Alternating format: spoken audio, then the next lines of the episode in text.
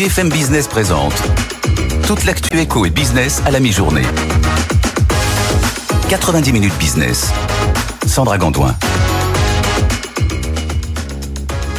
Et il faut venir nous regarder en télé sur nos réseaux sociaux aujourd'hui en live avec cette image incroyable. Jean-Marc Daniel, il y a deux minutes, était encore en train de prendre le soleil à quelques mètres, hein, Jean-Marc. On est à Marseille, vous êtes très très en forme aujourd'hui. Ah oui, oui, oui, l'endroit est magique. L'endroit est. D'abord la ville en tant que telle et puis surtout l'endroit qui a été choisi par BFM Business pour réaliser cette émission. On a une vue sur le vieux port, le Mucem, les... qui est extraordinaire. Incroyable terrasse du Sofitel qui nous accueille effectivement. Le Tour de France BFM Business à Marseille. Euh, c'est parti, on va parler avec tous les acteurs de l'économie euh, locale. On va parler du port, des chantiers routiers, ferroviaires, d'éoliens flottants et posés, de téléphonie française, de santé, de formation, de transition. Mais tout de suite, le journal, on fait un point sur l'économie. Votre rendez-vous avec Mailboxes, etc. Emballage, expédition et logistique pour entreprises et particuliers. Nos solutions sur mbefrance.fr. 90 minutes business, le journal. Et on commence par le groupe danois Novo Nordisk qui va investir plus de 2 milliards d'euros pour agrandir son site industriel de Chartres. Emmanuel Macron s'y rend hein, sur place cet après-midi. Il va préciser les contours de cet investissement grâce auquel 500 emplois devraient être créés. Ce site permettra à Novo Nordisk de booster la production de Wegovy, son médicament star qui lutte contre le surpoids. On voit ça avec Hélène Cornet. L'engouement est tel que Novo Nordisk a supprimé toute publicité malgré son coût élevé. Son médicament minceur, le Wegovy, est déjà en rupture de stock. Son patron l'a reconnu. Il ne pourra pas contenter tout le monde. Novo Nordisk cherche donc à tout prix à augmenter ses capacités de production. Depuis deux ans, le Danois a déjà injecté 3 milliards d'euros pour agrandir ses usines, mais ce n'est pas suffisant. Il faut préparer l'avenir, dit-il. Début novembre, il a annoncé plus de 5 milliards et demi d'euros pour son site au Danemark. Cette fois, c'est en France que ça se passe. L'usine de Chartres a été choisie face à l'Irlande. Elle va bénéficier de nouvelles lignes de production et d'assemblage pour une mise en service en 2028. Elle va ni plus ni moins doubler de surface. Ces produits sont destinés à être exportés à 95% partout dans le monde. Car on parle bien ici du nouvel Eldorado pharmaceutique. Rien qu'aux États-Unis, près de 100 millions de personnes euh, sont éligibles à ce traitement. En France, on estime à 17% la part de la population qui souffre d'obésité. Les analystes, évidemment, s'affolent. Ils estiment que le marché pourrait atteindre près de 100 milliards d'euros en 2035.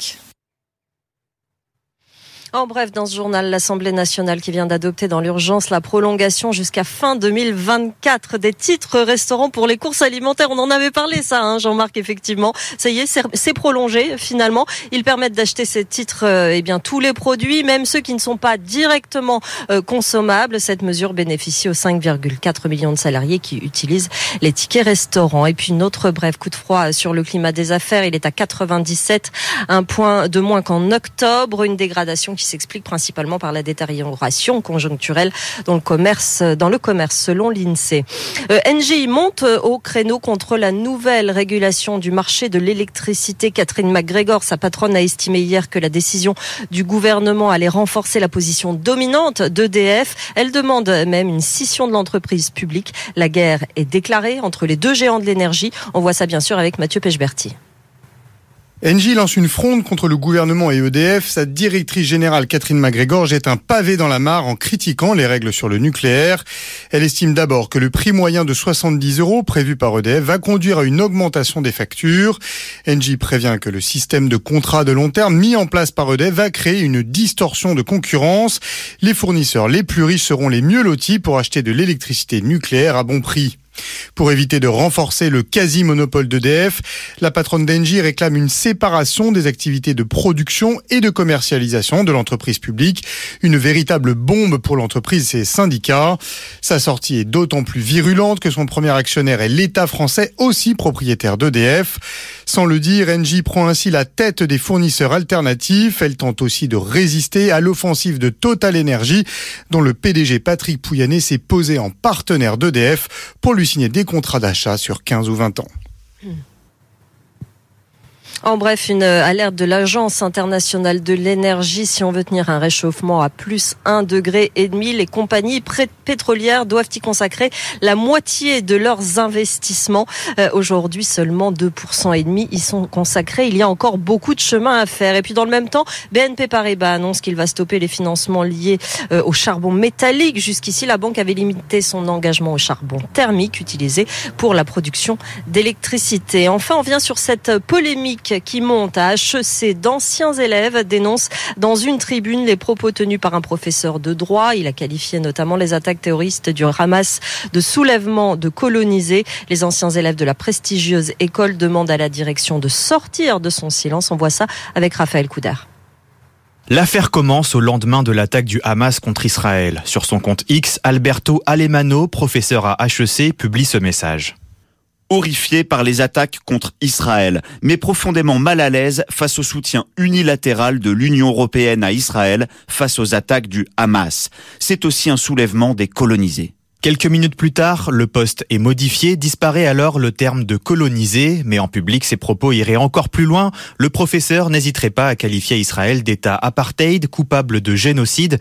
C'est en tout cas ce qu'explique une tribune lancée par d'anciens élèves de HEC. Olivier Ohaillon est l'un de ses signataires. Ligne rouge a été euh, traversée dans un contexte à nouveau, euh, dans un contexte qui est explosif, notamment dans le monde académique. Deuxièmement, c'est effectivement euh, de demander à HEC de rompre avec ce silence euh, terrifiant, inquiétant. La guerre au Proche-Orient a également suscité plusieurs polémiques dans d'autres établissements prestigieux aux États-Unis, comme à Harvard ou au MIT, où les étudiants multiplient les rassemblements pro-palestiniens. De son côté, HEC indique qu'elle apportera une réponse publique aujourd'hui. Voilà pour euh, le journal. Enfin, un flash d'actualité à 12h30. Mais tout de suite, on va faire un point sur les marchés Euronext.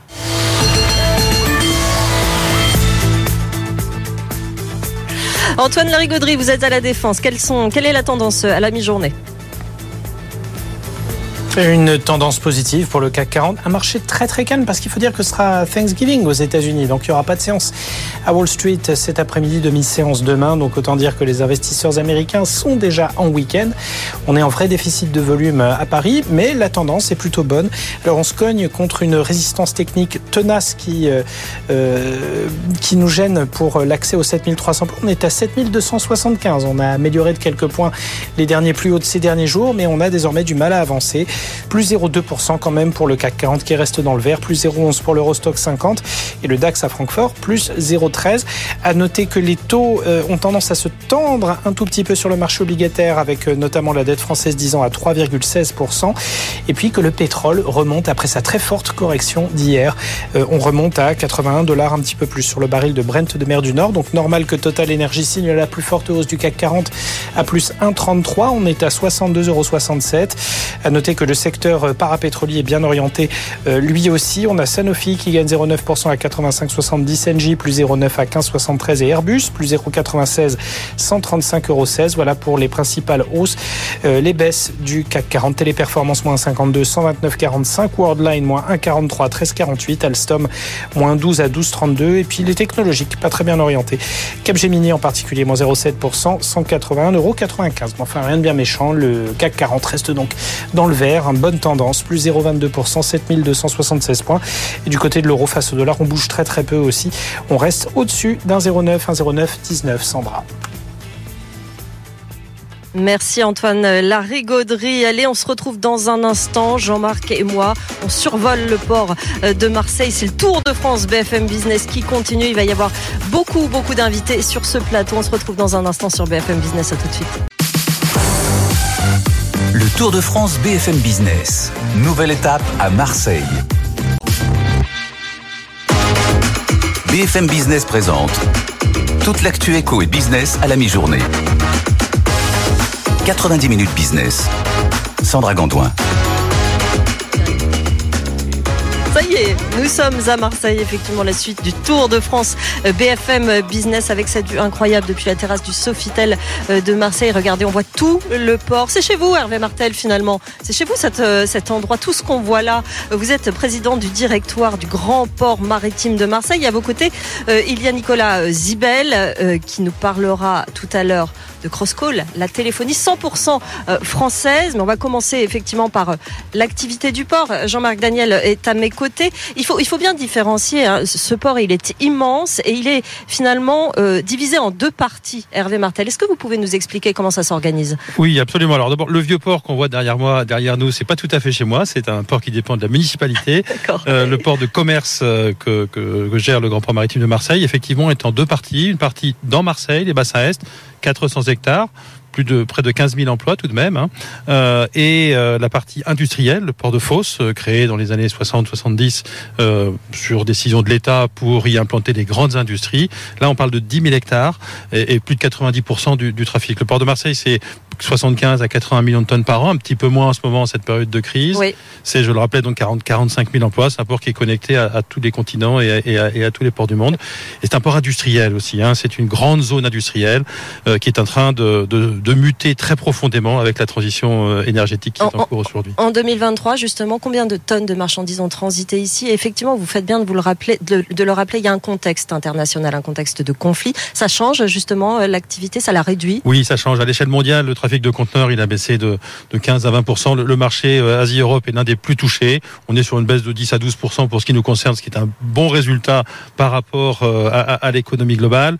Sur les, les, produits pétroliers, on est stable, et sur les, les grands vracs, notamment la sidérurgie, c'est une baisse encore plus importante que que l'on connaît que l'on connaît en ce moment. Oui. Marseille, c'est aussi un port de passagers, 4 millions de passagers, et là, on a une explosion de l'activité, que ce soit l'activité des ferries vers la Corse, vers le Maghreb, ou l'activité de la croisière, qui se porte très très bien. Oui, là, ça par contre, ça se, porte, ça se porte Absolument, très bien. Une grosse oui. croissance. Jean-Marc. Oui, euh, vous êtes le premier port de France ou le deuxième, ça dépend comment on compte euh, le Havre. Et pourtant, quand on regarde au niveau mondial, vous êtes un peu euh, un petit port par rapport à, à Shanghai ou même par rapport à Anvers et Rotterdam. Comment vous expliquez, alors que la France est une puissance maritime, on n'arrête pas de dire qu'on a énormément de, de, de, littoral et tout ça, que nos ports n'arrivent pas à mieux s'implanter sur le, le, marché mondial Alors d'abord, euh, là vous parlez des conteneurs. Oui, euh, absolument. Sur, sur, sur, la, les conteneurs. conteneurs. effectivement, on est sur des ports euh, en Asie qui sont sur 30 ou 40 millions de, de VP, de conteneurs équivalents papier. Mmh. C'est comme ça qu'on compte les, les, unités. Là où à Marseille, on fait 1,5 million de conteneurs sur un port comme, comme Singapour ou Shanghai, 80-90% de l'activité, c'est du transbordement sur les marchandises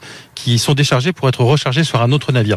Notre positionnement géographique fait qu'aujourd'hui, on n'est pas sur ces, sur ces métiers-là.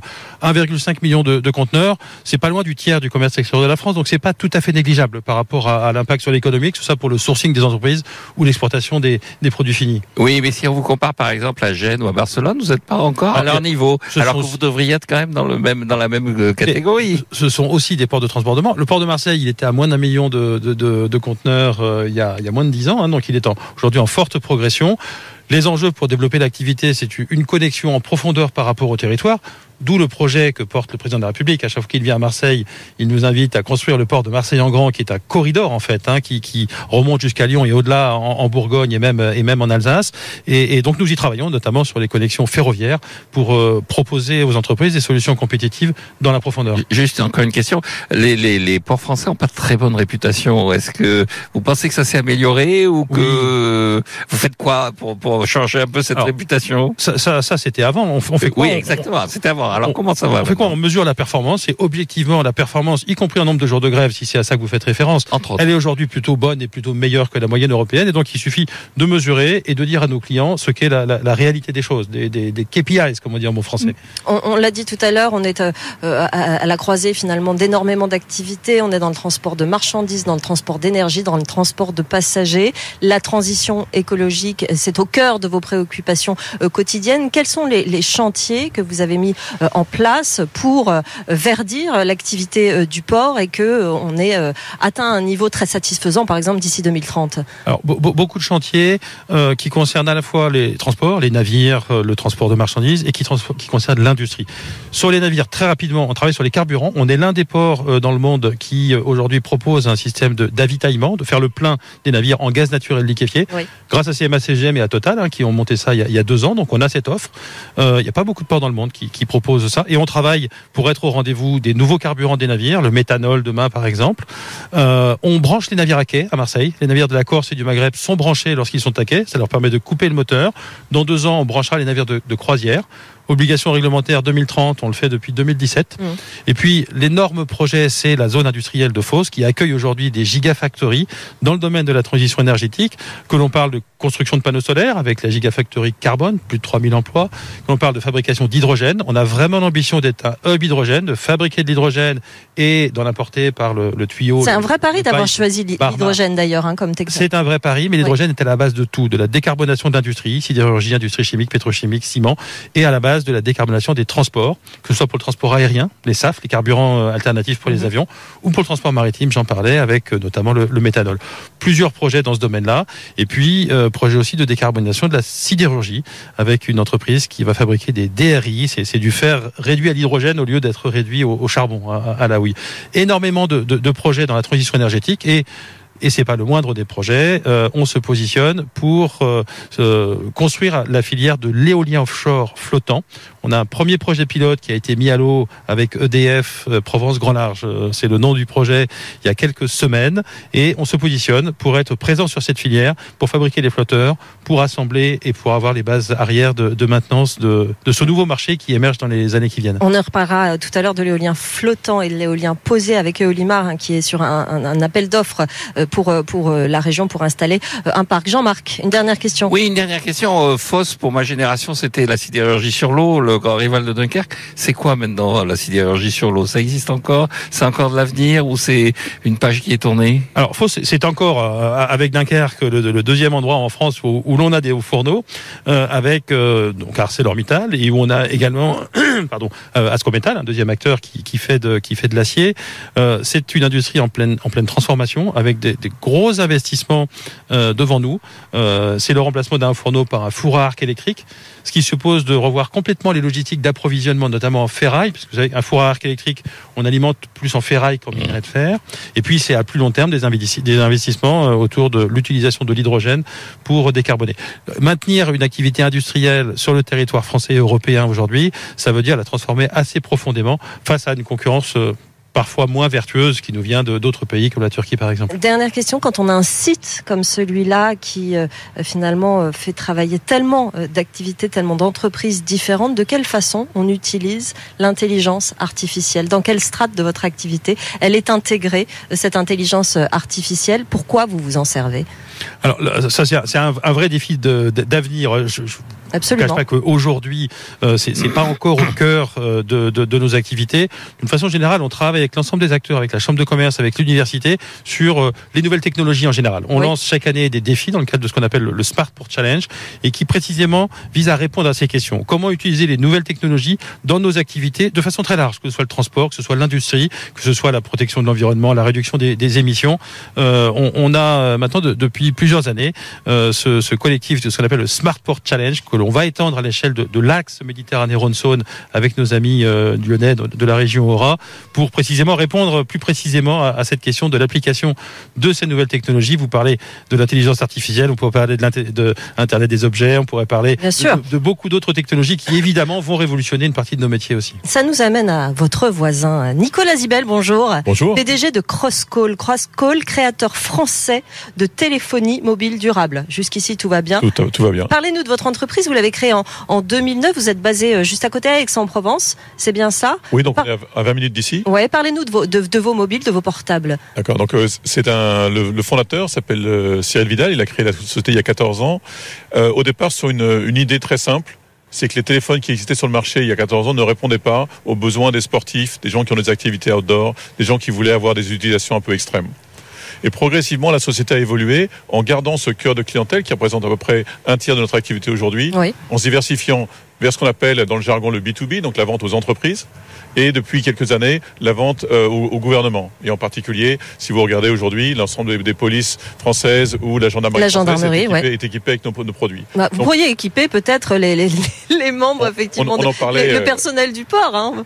Tout à fait. On a parlé Ouais. au tout début de cette conversation. Et dans quelle mesure est-ce que le personnel du port pourrait être intéressé Effectivement, nous avons des téléphones qui sont euh, tout à fait adaptés aux environnements, aux environnements qui peuvent être parfois difficiles, Oui. euh, que ce soit les environnements euh, climatiques, des environnements de, de type de, de produits. Et on va rentrer aussi dans une autre catégorie, qui sont des produits qui résistent aux problématiques d'environnement potentiellement explosifs. Donc, quand vous avez du gaz, par exemple, des choses comme ça, il faut des, des structures de téléphone qui soient un peu différentes. Et on travaille sur des projets dans ce, dans ce domaine-là. Jean-Marc. Oui, un téléphone euh, que vous fabriquez, ça vaut combien par rapport au téléphone commun que nous avons dans notre poche Alors, nos téléphones ne sont pas nécessairement plus chers que les téléphones classiques, ils sont même plutôt bien, bien pricés. Mais nous, notre philosophie, c'est pas uniquement le prix étiquette que vous voyez dans le magasin. Notre philosophie, c'est de faire en sorte que pendant la durée d'usage, le téléphone soit beaucoup moins cher. Beaucoup moins cher à l'usage, donc il va être garanti pendant 5 ans. Il vous permet d'avoir une, véritable usabilité. Les téléphones ne cassent pas, ils sont entretenus, ils sont maintenus, il y a des upgrades de soft en permanence qui vous permettent de garder l'utilisation de votre téléphone pendant toute la période. Et ça, c'est extrêmement intéressant, bien sûr pour les particuliers, mais aussi euh, pour, euh, pour les entreprises. Je rappelle qu'on est la première marque, et je crois aujourd'hui la seule marque, qui garantisse nos produits pendant 5 ans. Et donc, ça permet d'être véritablement euh, très, très confortable pendant toute cette durée de vie. Est-ce que vous envisagez d'étendre votre marché, d'aller, au lieu de, de vous cantonner à certains publics bien ciblés, d'aller véritablement vers l'ensemble de la population et de rentrer dans les réseaux de distribution ordinaires? Alors, nous sommes dans les réseaux de distribution. 20 000 ordinaires. points de vente. 20 000 Pardon points de 20 vente 000 points de vente. Alors, euh, on n'est pas dans 20 000 points de vente, Non mais on est sur l'ensemble des réseaux des opérateurs français. On est sur les, dans l'ensemble des réseaux des grands distributeurs français. Donc, si aujourd'hui vous voulez acheter un téléphone Crosscode, je crois qu'à moins de 5 minutes à pied, vous pouvez en trouver un. Et justement, euh, quel est l'argument euh, face à des géants américains ou des géants coréens de la, de la téléphonie pour dire il faut acheter français aussi dans la téléphonie? Qu'est-ce que vous dites?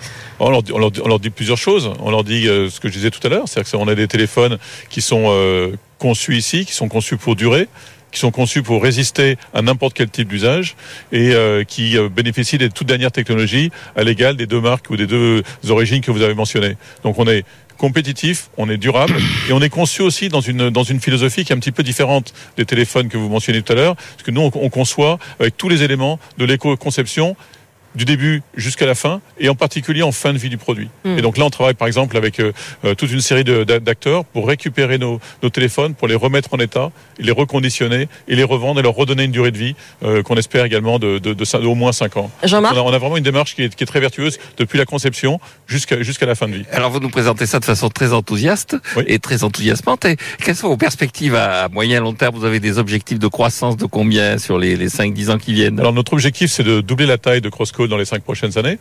Euh, on va le faire en faisant plusieurs choses. La première, c'est qu'on va faire un développement international accéléré. On a déjà commencé. On a aujourd'hui des, développements qui se font, qui se font, on va dire, en, en Europe euh, proche. Hein, qui se, c'est-à-dire en, Espagne, en Angleterre, dans, les, pays nordiques, euh, au Benelux, et on est en train de, se développer dans les pays du Golfe, et on a également d'autres perspectives. Ces perspectives se font avec un développement sur plusieurs axes, mais essentiellement autour du B2G, donc les ventes au gouvernement. Il faut comprendre que les gouvernements sont tous en train de s'équiper euh, de téléphones qui permettent de répondre aux besoins des communications critiques.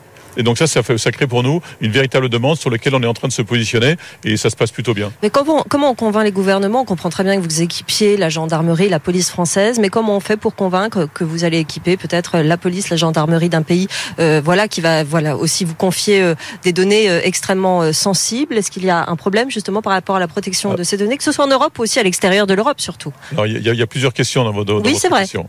Euh, la première, c'est comment on les, on les convainc? Il est, il est clair que l'expérience que l'on a eue en France et la qualité euh, du produit, également du support que l'on a apporté en France aux forces de police et de gendarmerie, est une formidable carte de visite. Il faut souligner euh, aussi le fait que le, gouvernement français, et les acteurs, les ensembles des acteurs du gouvernement français nous appuient énormément évidemment en France, mais aussi dans nos démarches internationales. Donc ça, c'est une, une première approche. La deuxième approche, qui est sur le sujet euh, la protection des données et en particulier les aspects logiciels, nous, on, s'efforce de faire en sorte que ce, a- ce que l'on a fait en France pour sécuriser le produit en France, on puisse faire la même chose dans d'autres pays. Donc, par exemple, là, on a des discussions avec euh, plusieurs pays européens pour faire en sorte que l'adaptation logicielle spécifique et la, la sécurisation spécifique euh, au pays soit faite dans le pays avec des sociétés du pays. Donc, c'est ce qu'on pourrait appeler dans le jargon, dans le jargon, on est à la fois international, mais on est aussi local. Euh, Je vais vous poser la question à tous les deux parce que vous êtes concernés tous les deux. Chez Crosscall, vous avez 200 collabo- collaborateurs actuellement et vous êtes en oui. Nous sommes en recrutement, oui, vous recherchez quel type de profil sur quel métier? Alors, on recherche dans plusieurs types de métiers. Le premier, c'est pour nous accompagner à l'international. Donc à la fois des équipes commerciales et des équipes techniques pour l'accompagnement international. Et là, on, on, on choisit parfois euh, des personnes qui sont d'origine euh, basée en France, mais aussi beaucoup des personnes qui sont évidemment euh, sur place. Et ça, c'est toujours très intéressant. Oui. Et on, re- on recherche aussi des, re- des ressources techniques parce qu'on a développé euh, ici à Aix un, à la fois un laboratoire et un centre de recherche pour évidemment développer nos, nos produits. Et là, on a constamment besoin d'expertise nouvelle. On, est, on parlait tout à l'heure de bascule des réseaux vers des réseaux sécurisés. On a besoin d'avoir de, de l'expertise en réseau, de l'expertise en, en, en encryption, de l'expertise en sécurité. Donc c'est toute une série de domaines dans lesquels on, fait des investissements euh, à la fois sur la partie software, mais aussi sur la partie mécanique et hardware. Hervé Martel, j'ai envie de vous poser la même question. Il y a combien de de- d'employés de, dans votre structure et vous êtes, j'imagine, constamment en recrutement également Oui, alors on, 1100 collaborateurs, donc vous imaginez qu'il y a un flux de, de renouvellement, euh, de remplacement des, des gens qui partent. Recrutement, plus particulièrement aujourd'hui sur les métiers d'aménagement, on a un mur d'investissement devant nous par rapport à ce que l'on fait habituellement, à peu près 1,4 milliard d'ici 2031 pour accueillir toutes ces industries. Ça nécessite beaucoup d'infrastructures euh, au niveau portuaire, comme d'ailleurs au niveau routier, ferroviaire euh, pour, et, et, et réseau électrique. Euh, donc euh, des, des, des responsables de projets, euh, ingénieurs, techniciens. Et puis sur de nouveaux métiers, euh, quand on travaille sur le branchement des navires à quai, c'est une expertise dans le domaine de l'électricité, de l'électronique qu'on n'a pas du tout euh, historiquement au, au port et sur lesquels on, on a des, des recrutements spéci- spécifiques. Et plus globalement, globalement tout ce qui touche au, au Et vos effectifs ont plutôt tendance à augmenter ou est-ce que vous faites des gains de productivité significatifs qui font que globalement les effectifs ont plutôt tendance à se contracter Alors c'est un c'est un, un vrai sujet, c'est un vrai sujet qui nous occupe avec les partenaires sociaux. On a un vrai enjeu euh, de ma- maintien de, de maîtrise de notre modèle économique et donc il faut à la fois recruter sur ces nouveaux métiers et maîtriser la masse salariale pour dégager une capacité de, de financement de tous ces projets qui sont devant nous.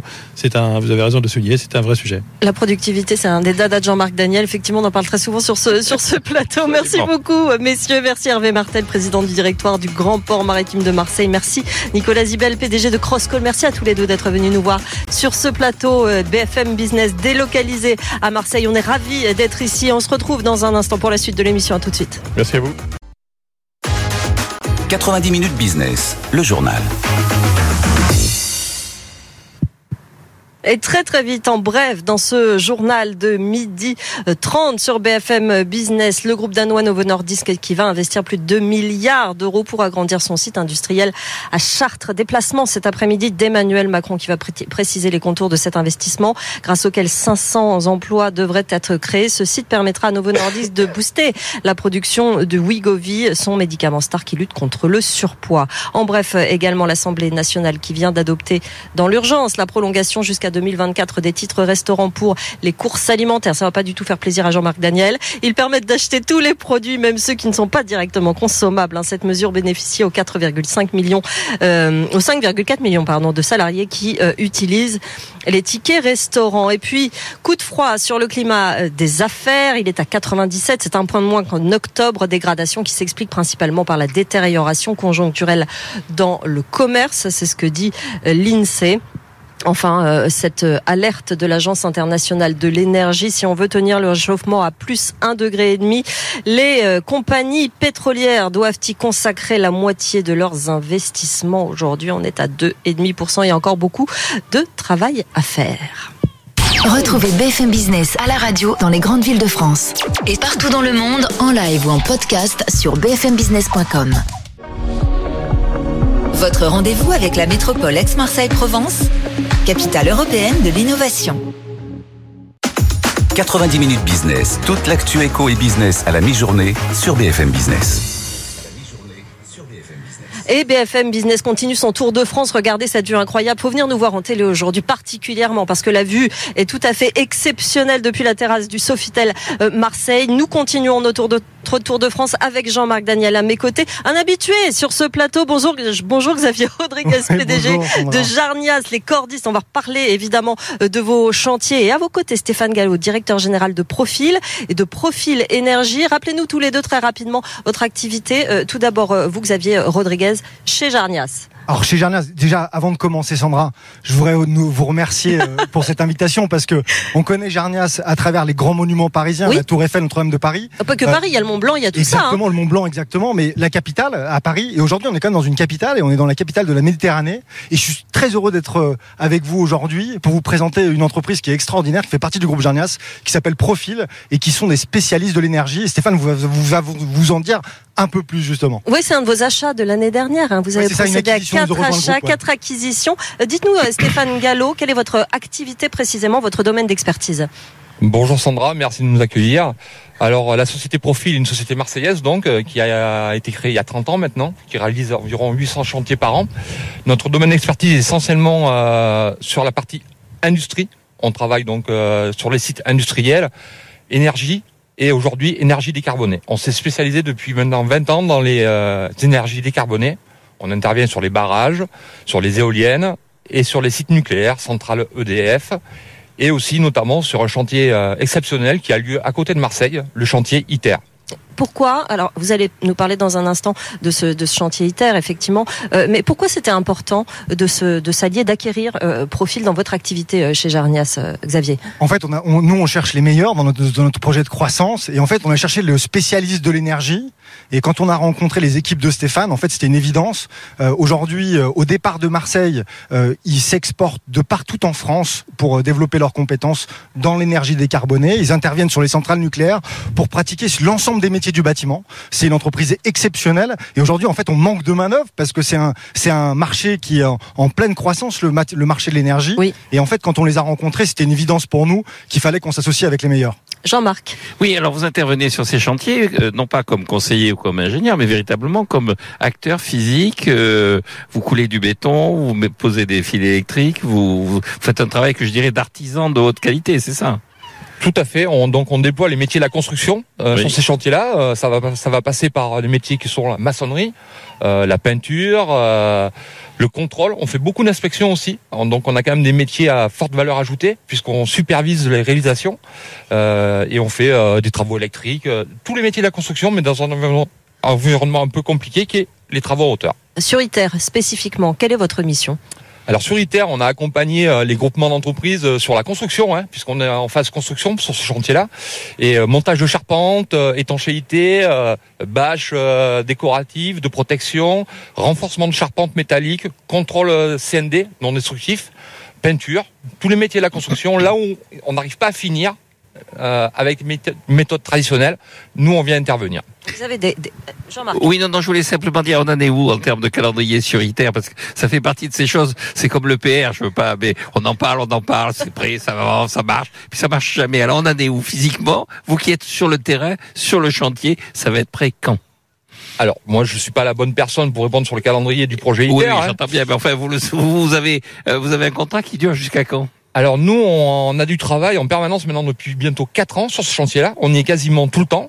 Euh, le chantier, euh, il continue un petit peu à marche forcée. Euh, moi, je connais pas les, les, euh, les dates de, de premier plasma. hein. Il y a un premier plasma qui est annoncé aux alentours de 2030, je crois, comme euh, par les. Oui, mais sans sans vouloir vous, vous persécuter, vous, vous avez Vous prévu de quitter, de quitter ce chantier quand vous Alors nous, le plus tard possible. Et Pour oui, moi, je voilà. vous répondre le plus tard possible. Vous planifiez, vous avez un contrat. vous- Nous, à telle date, on s'en va. Nous, on doit y rester pendant toute l'exploitation. Euh, parce que euh, il y a la construction, mais il y a aussi Mhm. la maintenance. Ouais. Donc on doit, Ah oui, on sera présent, je pense, euh, jusqu'à la fin euh, de ce programme-là, quoi, et bien plus encore. C'est du très très long terme, ce sont des, des- des très gros projets chez Jarnias euh, également, et ça nécessite énormément de mains, d'expertise, euh, à tel point que vous avez créé votre académie, carrément, euh, Xavier, parce que là, il y avait besoin de, de trop de personnes et de personnes qualifiées, qualifiées euh, comme on travaille chez Jarnias en fait. Ouais, c'est ça. On a besoin de grands spécialistes. On a besoin de de- d'ultra professionnels pour intervenir dans ces métiers. Et puis, euh, Sandra, je, je- mais d'ailleurs à tous les deux, j'aimerais vous poser une question aussi un peu piège parce que j'ai vu que vous nous posiez des questions sur le calendrier. Mais euh, euh, est-ce que vous savez le montant d'investissement qu'il faut pour qu'une première personne de l'entreprise Jarnias intervienne dans le milieu du nucléaire? Non, ni en termes de montant financier, ni en termes de délai. Ah, vous, allez quoi répondre, aussi. vous allez nous répondre. Eh, Mais je me laisserai pas persécuter, j'avoue tout de suite que je ne sais pas. Euh, Donc euh, effectivement, en fait, c'est un investissement de 50 000 euros et de plusieurs mois de formation pour pouvoir mettre un premier pied dans ces sites qui sont des sites extrêmement complexes en fait, hein, où en fait on va multiplier les difficultés et les complexités. Ouais. On intervient en hauteur, très haut, sur des sites sensibles où la sûreté est prioritaire. Et notre métier, c'est le métier de la sécurité, mais aussi du professionnalisme. Et donc c'est des investissements sur chaque chaque personne, c'est 50 000 euros d'investissement. Et donc en fait, on ouvre grand les, les portes. Et vous savez, à chaque fois que je viens, Sandra, je le dis, mais en fait, on a besoin de conducteurs de travaux, on a besoin de chargés d'affaires, on a besoin de cordistes. Appelez-nous, on recrute. Et en fait, on n'a pas de limite dans le nombre de recrutements. Et c'est des formations de combien euh, de temps euh, Et euh, c'est des profils. Quel profil vous recherchez, Xavier? Oui, les, les profils qu'on recherche, en fait, c'est des gens qui ont envie. Pourquoi? Parce qu'aujourd'hui, le monde du BTP, c'est un monde où en fait, on a des difficultés de recrutement. Nous, on cherche des gens qui ont envie. Et après, avec cette envie-là, on va les former, on va les accompagner dans ce métier-là, avec notre centre de formation, avec notre académie, effectivement, euh, euh, Sandra. Et en fait, on leur propose un véritable parcours de formation sur des métiers qui sont passionnants. Et les métiers de l'énergie, c'est des métiers d'avenir. Et donc, en fait, avec nous, euh, ils sont prêts, en tout cas, à embrasser l'avenir avec les bras. Stéphane Gallo, c'est pareil. Vous êtes en- constamment en recrutement sur des chantiers pareils. Au niveau de l'entreprise, on est en recrutement permanent. Oui. Euh, c'est euh, tous les jours, euh, ça continue. Euh, on n'est pas en capacité actuellement de répondre à la demande, notamment euh, dans le secteur de l'énergie. Nos clients nous sollicitent beaucoup, ils ont besoin de, de nos expertises, de nos appuis techniques. Et aujourd'hui, nous, le recrutement, c'est c'est le quotidien, quoi. hein. Ça, ça ne s'arrête pas. Le président de la République a fait de l'enseignement professionnel une priorité. Est-ce qu'il vous a demandé votre avis? Et sinon, quels, est les deux ou trois, quels sont les deux ou trois conseils que vous lui donneriez là de façon immédiate et rapide? 笔呢？Aider les PME, aider les EPI, en fait, des PME à devenir des ETI. Et en fait, euh, poussons l'emploi. C'est ce qu'il a fait cette semaine avec Étincelle. Ouais, c'est ce qu'on a vu avec Étincelle. Euh, en tout cas, il y a une première marche euh, qui est franchie. Il y a un vrai soutien effectivement pour les entreprises. Est-ce qu'il nous a posé la question? En tout cas, il devrait nous la poser un peu plus. Euh, en tout cas, on est très ouvert C'est à un nous appel. répondre. Exactement, c'est un appel. Posez-nous la question, Monsieur le Président. On vous répondra avec plaisir. Nous, notre volonté, c'est qu'effectivement, on n'attend pas qu'il y ait des décisions politiques pour saisir les opportunités de nos marchés. Et donc, effectivement, on prend les devants. Comme il y a 20 ans avec Profil, on s'est engagé dans les énergies décarbonées. Aujourd'hui, on s'engage dans la formation et on recrute de partout et tout le monde des gens qui n'ont pas le profil, qui n'ont pas les formations, pas forcément des formations dans le bâtiment. Aujourd'hui, il y a un besoin de main d'œuvre qui est important. On est là pour les aider. Voilà, les appels sont passés. Merci beaucoup, messieurs, d'être venus nous Merci, voir. Sandra. Xavier Rodriguez, PDG de Jarnia, Stéphane Gallo, directeur général de Profil et de Profil Énergie. Vous êtes les bienvenus, évidemment, pour parler de ce métier passionnant, ces métiers d'experts passionnants. À très bientôt sur notre antenne. On va accueillir notre Merci. prochaine euh, euh, Sébastien Bautier, directeur régional Provence-Alpes de Colas. On va parler de construction et là aussi, on va parler de recrutement. Bonjour, Sébastien Bautier. Bonjour. Merci d'être euh, avec nous euh, aujourd'hui. Vous êtes directeur régional Provence-Alpes de Colas sur le territoire donc sud-est, c'est ça, ça Ça correspond à combien de, de collaborateurs? Parlez-nous un petit peu de cette de cette branche de, de Colas. Ah, Alors peut-être ra- rapidement pour euh, Rappelez ce que c'est Colas? tout à fait. Euh, Colas euh, imagine les infrastructures de, de mobilité d'aujourd'hui, de demain, et notre objectif est simple. euh, c'est relier les territoires et leurs habitants. Mm. Et nous avons récemment fêté les 90 ans de Colas, puisque pour la petite histoire, il faut savoir qu'en en 1929, deux chimistes ont inventé un, un produit de rupture, une innovation qui s'appelait le cold asphalt. Et la contraction de ces deux mots a donné naissance à Colas. Ça fait 90 ans qu'on réalise et entretenons le, le patrimoine euh, routier, particulièrement en France. Vous êtes une filiale de Bouygues Tout à fait. et vous, vous, vous travaillez sur quel type de chantier? Par exemple, ici, dans la région, donnez-nous des exemples de vos chantiers. Alors, on, on travaille sur tout type de chantier. C'est-à-dire que ça va de la, de la cour d'école, euh, la voirie communale, jusqu'à la réalisation, euh, juste à côté, par exemple, de l'extension du tram nord de Marseille ou l'écoquartier des, des, des fabriques. Euh, on a récemment aussi rénové, par exemple, l'autoroute A8 par laquelle vous êtes venu, je ne sais pas, mais probablement. Jean-Marc. Oui, euh, vous êtes directeur régional. Votre région, ça couvre euh, la région Provence-Alpes-Côte d'Azur au sens administratif. Vous avez euh, un champ plus large ou un champ moins large? Non, j'ai exactement le, le même euh, le même territoire. Alors après, pour revenir au territoire su- sud- sud-est, on parle de, de plus de 6300 personnes. Euh, on a, j'en profite, une politique RH très ambitieuse, donc je passe les messages sur euh, le recrutement, puisqu'aujourd'hui on recrute entre 300 et 400 personnes par an, et on a encore de nombreux postes à pourvoir sur tout type de métiers, à la fois chantier, mais aussi administratif, euh, en R&D, euh, etc. Oui, parce qu'effectivement, c'est en, en pleine, euh, plein oui, moi, développement, j'ai Jean-Marc. d'une génération où chaque fois qu'on allait sur une route ou une autoroute, il y avait des panneaux Colas travaille pour vous. Et, euh, et je les vois beaucoup moins. Je pense qu'il y a un développement de la concurrence qui s'est fait. Est-ce que vous êtes encore le, le- le leader que vous avez été il y a une trentaine ou une quarantaine d'années, ou est-ce que vous sentez une pression de la concurrence qui vous qui vous met l'épée dans les reins? Alors la, la concurrence, elle a, elle a toujours existé. Euh, après, aujourd'hui, en fonction des indicateurs euh, que on peut prendre, euh, on est leader ou juste derrière Vinci ou équivalent. Mais euh, aujourd'hui, euh, Colas a toute sa place et euh, première en, en métropole. Et, et aussi, il faut le rappeler, Colas est une entreprise internationale. Alors certes, on a un ancrage local très fort. parce qu'on a, on a une histoire au niveau de la France, on a un maillage très dense qui fait aussi notre force, euh, puisqu'aujourd'hui, par exemple, sur le territoire sud-est, on parle de plus de 92 établissements de travaux et 68 carrières. Mm. Donc c'est une vraie une vraie force locale. On parlait de recrutement tout à l'heure. Vous dites que vous êtes en, en recrutement euh, permanent. Vous avez d'énormes besoins. De quel profil vous avez euh, besoin? C'est le moment de, de le dire euh, ici. Et pourquoi vous avez du, du mal à, à en trouver finalement?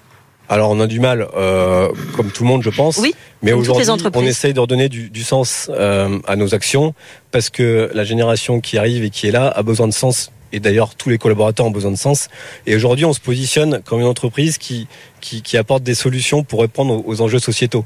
Euh, Je pense notamment euh, au dérèglement climatique. Euh, les périodes de chaleur, les vagues de chaleur, pardon, les périodes de sécheresse, les inondations récentes.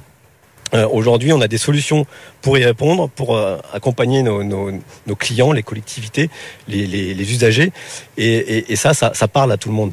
Et si vous voulez, euh, les solutions qu'on apporte, comme des, les revêtements perméables, c'est-à-dire Vous allez nous les détailler, oui, dans un instant, effectivement. Bien, ça, c'est effectivement, c'est de quoi être plus attractif pour les, fait, jeunes partie. générations. Il faut effectivement être écolo, même quand on va travailler dans le bâtiment. Exactement. Et la transition écologique, on n'a pas attendu de la, de la subir. On l'a, on est, on est, on est innovant depuis, bah, depuis la création de Colas et on essaie toujours d'être en avance sur le sujet pour justement apporter des solutions à nos clients. Pour rester sur l'attractivité, on parlait avec Jarnias tout à l'heure qui a créé sa propre académie. Est-ce que dans un domaine comme le vôtre, ce serait pas pertinent effectivement aussi de créer sa propre structure de formation et de pour euh, pour recruter plus facilement? Alors, en, fonction des, zones géographiques, on a des partenariats, par exemple ici avec euh, avec les CIR à Malmort, euh, mais il y a certaines zones géographiques où, euh, quand il n'y a pas de d'établissement existant, on va on va se débrouiller seul avec notre organisme de formation et, nos compétences en interne. Tout à fait. Sébastien Bautier, vous restez avec nous. On va faire une toute petite pause. Directeur régional Provence-Alpes de Colas. Vous restez avec nous pour ce Tour de France à Marseille BFM Business et on revient dans un tout petit instant avec la suite de nos invités. Le Tour de France BFM Business. Nouvelle étape à Marseille. BFM Business présente toute l'actu éco et business à la mi-journée. 90 minutes business. Sandra Gondouin. C'est le nôtre. Regardez, le drone est au-dessus, Jean-Marc Daniel. Je crois qu'on va rester ici. Hein. Je, Ah, je- mais- je vois ah, aucune raison de rentrer Ah, à bah Paris. oui. BFM Business, le Tour de France à Marseille. On est toujours avec Sébastien Bautier, directeur régional Provence-Alpes de Colas. Merci d'être avec nous. On va parler de ces technologies, ces techniques qu'on met en place pour verdir votre activité euh, de, de construction. Et puis à, à vos côtés, Clément Mochet, directeur de projet chez Eolimar. Bonjour. Bonjour. Merci d'être euh, avec nous. Euh, Sébastien, on va continuer notre, notre conversation. Vous nous disiez tout à l'heure qu'on mettait en place euh, effectivement euh, des, des techniques aujourd'hui pour verdir cette activité de, de construction. Vous travaillez sur les routes, vous travaillez sur les chantiers. Sur quel levier euh, vous travaillez? Qu'est-ce que vous mettez en place dans les produits que vous utilisez, la place que vous prenez euh, euh, verdir votre activité Alors aujourd'hui, plus que des techniques, ce sont des, solutions qu'on apporte à, nos clients. Euh, par exemple, aujourd'hui, on va parler de manière très simple. hein. Les revêtements, aujourd'hui, on apporte des revêtements perméables, c'est-à-dire drainants, dans lesquels l'eau de pluie va s'infiltrer. Alors qu'auparavant, on a eu une tendance à l'imperméabilisation ultra, où euh, dès qu'il y avait des fortes pluies, on avait des ruissel- ruissellements très importants. On va aussi jouer sur la, si vous voulez, des revêtements beaucoup plus clairs pour avoir un pouvoir réfléchissant plus fort et éviter les, les, îlots de lutter contre les îlots de chaleur. On va aussi ramener la nature en ville avec des concepts de, de bocage urbain euh, qui permettent de végétaliser les, les centres-villes et puis euh, de, de permettre avec l'ombrage et avec aussi le, le- le phénomène de vapotranspiration de, de baisser en température les centres-villes pour un confort euh, général des usagers. On va et d'a- d'ailleurs, je- j'en profite parce qu'on a un site à l'Anson de Provence, à quelques kilomètres, où je vous invite avec grand plaisir, où nous compilons l'ensemble de ces solutions-là, de ces techniques, avec notre Core Center Colas et, son euh, R&D, où euh, on, va mettre en œuvre, où on a mis en œuvre toutes ces, ces- ces solutions-là, et donc on, le- on le fait visiter, parce que l'idée aussi, c'est de collaborer ensemble avec nos clients, nos maîtres d'œuvre, pour euh, continuer à progresser et à- trouver des solutions pour répondre à ces enjeux sociétaux. Jean-Marc. Oui, je suppose que de- dans une entreprise comme la vôtre, la recherche et le développement est primordial. hein. Puisqu'on parle de macadam, d'asphalte et tout ça, tout ça, ça prouve que tout ça a évolué. Est-ce que quand on lit dans la presse qu'on va vers la route à énergie positive, on est dans le vrai ou est-ce que c'est un fantasme? C'est-à-dire la route qui va permettre non seulement de faire des économies d'énergie, mais de, de- de générer une énergie qu'on pourra recycler dans les villes qui sont alentours. Alors, on, on- s'y dirige. Pour, pour l'instant, aujourd'hui, on est, on est, on présente des, si vous voulez, des produits euh, euh, d'en- d'enrober au en biosourcé. C'est-à-dire que c'est des, des produits d'en- d'enrobés qui, qui ont des, des baisses en termes d'empreinte carbone de 70 à 90% par rapport à un enrobé classique. Et aujourd'hui, on a toute une stratégie d'économie circulaire. On a, on a, on a créé deux boîtes l'année dernière, deux, deux marques, pardon, euh, Valormat pour les, les, les plateformes de recyclage et Ecotri pour les déchetteries professionnelles, qui, qui prônent ce, ce, ce- cette économie circulaire. Et aujourd'hui, on est capable de recycler une route jusqu'à 100%. C'est-à-dire qu'une ancienne route, on va venir la retraiter et, lui redonner une nouvelle vie euh, en fonction éventuellement du, évidemment du trafic et, de, la technique utilisée. On est capable de faire des choses euh, vraiment très intéressantes aujourd'hui. Transition écologique et transition énergétique. Léman Mosché, vous êtes directeur de, projet chez Eolimar. C'est un consortium de, de trois entreprises. Présentez-nous euh, Eolimar. Oui, avec plaisir. Donc, euh, bah, Yolimar, effectivement, on est basé, euh, on est basé sur Marseille, hein, sur le Vieux-Port, donc euh, littéralement euh, juste derrière nous. Euh, trois sociétés, comme vous l'avez dit. Donc, une première société qui est un développeur espagnol qui s'appelle Blue Float Energy, auquel j'appartiens par ailleurs. Une deuxième entité qui s'appelle Sumitomo Corporation, donc conglomérat japonais, et une troisième entité française, celle-ci, qui s'appelle Accio Energy, qui est un producteur indépendant d'énergie renouvelable en France. Et de quelle façon ces trois entreprises travaillent-elles euh, ensemble? On parle ici d'éolien, d'éolien en mer, d'éolien flottant, d'éolien pos- posé. Il faut nous expliquer un petit peu ces notions pour Mhm. ceux qui ne comprennent pas ou qui ne connaissent pas encore euh, ces notions précises. Non, bien sûr, effectivement, avec, euh, avec plaisir. Donc, effectivement, il y a, il y a plusieurs, euh, si vous voulez, plusieurs paliers dans l'éolien. Donc, il y a l'éolien euh, terrestre que tout le monde euh, connaît, euh, généralement avec des machines de puissance relativement faible. L'ordre de grandeur, c'est 3 à 5 mégawatts. Après, vous avez l'éolien en mer posé, c'est-à-dire qu'en fait, vous avez une turbine euh, en surface qui est reliée via une structure au fond de l'eau et donc en appui sur le fond de l'eau. Ça, on en a déjà en France. On en a peu, mais on en a déjà. Oui. Euh, on en a une centaine de turbines hein, à l'heure actuelle. Là où, par exemple, en Grande-Bretagne, on en a plus de 5000, pour donner un ordre de grandeur. Et puis, la, la dernière évolution euh, naturelle, j'ai envie de dire, c'est l'éolien flottant. Là, l'idée, c'est de s'affranchir des profondeurs d'eau, parce qu'on comprend bien qu'on peut pas continuer à étendre les structures euh, indéfiniment. Et donc, à un moment donné, il devient plus économique euh, de simplement poser la turbine sur un flotteur et de venir ancrer ce flotteur au fond de l'eau. Hmm. Euh, ce consortium, il a été créé dans le cadre d'un appel d'offres euh, lancé par le gouvernement euh, français pour le développement de deux parcs éoliens flottants en Méditerranée. Parlez-nous de, de ce projet sur lequel vous vous êtes Oui, positionné. alors ah, il y, a- il y a une nouvelle toute fraîche là pour le coup. Si on avait voulu synchroniser, on n'aurait pas pu faire tellement mieux. Ce matin, les, les ministres concernés ont annoncé les deux localisations exactes. hein. Jusque-là, on avait plutôt des macro-zones, et donc là, on a une annonce très précise des deux zones. hein. Donc il y en a une qui se situe euh, en région Occitanie, au large de la Narbonnaise, on va dire, à peu près 25-30 km des côtes, et puis une au large de, de Fos, même distance, une trentaine de kilomètres. Alors on parle de quelle capacité, quelle production au final? On parle de 250 mégawatts chacune. Euh, et donc 250 mégawatts, c'est toujours euh, c'est toujours un peu compliqué de faire le, le- le ratio, mais pour vous donner une idée, ça correspond à peu près à la consommation annuelle de 300 000 personnes. Jean-Marc. Oui, alors vous nous expliquez que c'est un consortium de trois entreprises, une espagnole, une japonaise et une française. Comment ça se passe entre vous trois? Comment vous êtes Comment vous êtes rencontrés? Comment vous êtes associés? Est-ce que tout se passe bien? Alors, on, on s'est rencontrés euh, plusieurs fois parce qu'en fait, c'est un secteur qui est quand même relativement petit. Donc, euh, une concurrence sur un marché peut être un partenaire sur un autre marché. Euh, et donc, en fait, on a des, un ADN très complémentaire. C'est ça qui a fait que ces trois entités euh, différentes en termes de nationalité, mais aussi de profil, se sont associés. Donc juste un petit mot. Donc Blue Float Energy vraiment est euh, une jeune société. On a trois ans. Euh, on est 150 collaborateurs, une dizaine ici euh, sur Marseille. Euh, et donc nous notre spécialité c'est vraiment l'éolien flottant. On a un des portefeuilles de projets les plus étendus euh, à l'échelle globale. Oui. Sumitomo, eux, donc conglomérat japonais, 70 000 personnes. Donc on voit que c'est complètement une autre échelle. Ah oui, vous par- pas dans la même on catégorie n'est là. clairement pas dans la même catégorie, on n'a pas cette prétention-là. Euh, par contre, effectivement, ils sont déjà présents en France sur la construction de deux parcs éoliens en mer, pour le coup, posés sur la façade atlantique et euh, en Manche. Et enfin, Acuo, euh, donc comme je le disais, producteur indépendant d'énergie renouvelable, avec cette, vraiment cette ambition de faire des projets avant tout de territoire et avec une forte acceptabilité. Alors, euh, on, on a très peu de temps. Euh, Dites-nous quel est le calendrier euh, du projet. Quand saurez-vous euh, si vous avez été euh, retenu pour cet appel d'offres et surtout quelles conséquences ça aura, notamment en matière de création d'emplois? Oui. Alors le, le calendrier, en gros, c'est une remise d'offres euh, au printemps 2024. Donc on travaille là euh, de manière acharnée sur le dossier. Euh, les lauréats seront connus, enfin le ou les lauréats seront connus à l'été euh, 2024, et donc ensuite on vise une mise en service à l'horizon 2030-2031. Donc il faut bien comprendre que c'est des projets quand même relativement longs. Euh, ensuite, et j'insiste juste là-dessus, c'est pas forcément la phase de construction qui est longue, c'est plutôt les phases d'approbation et d'autorisation à Ouais, obtenir. Et ça. loin de moi l'idée de dire qu'il faut raccourcir ça, mais voilà, c'est pour faire. Bon, comprendre faut raccourcir ça quand même, tout le monde Bah, le dit on sur notre peut plateau, Jean-Marc, on est d'accord. Nous, nous, on peut le dire. hein. Nous, on peut le Oui, dire, non, mais effectivement, c'est quand même vous le problème le des dire, entreprises on peut le aujourd'hui. dire. Oui, mais pas à n'importe quel prix. On est là aussi pour faire des. On va pas faire une transition écologique. Enfin, on va pas faire une transition énergétique au détriment d'une transition écologique.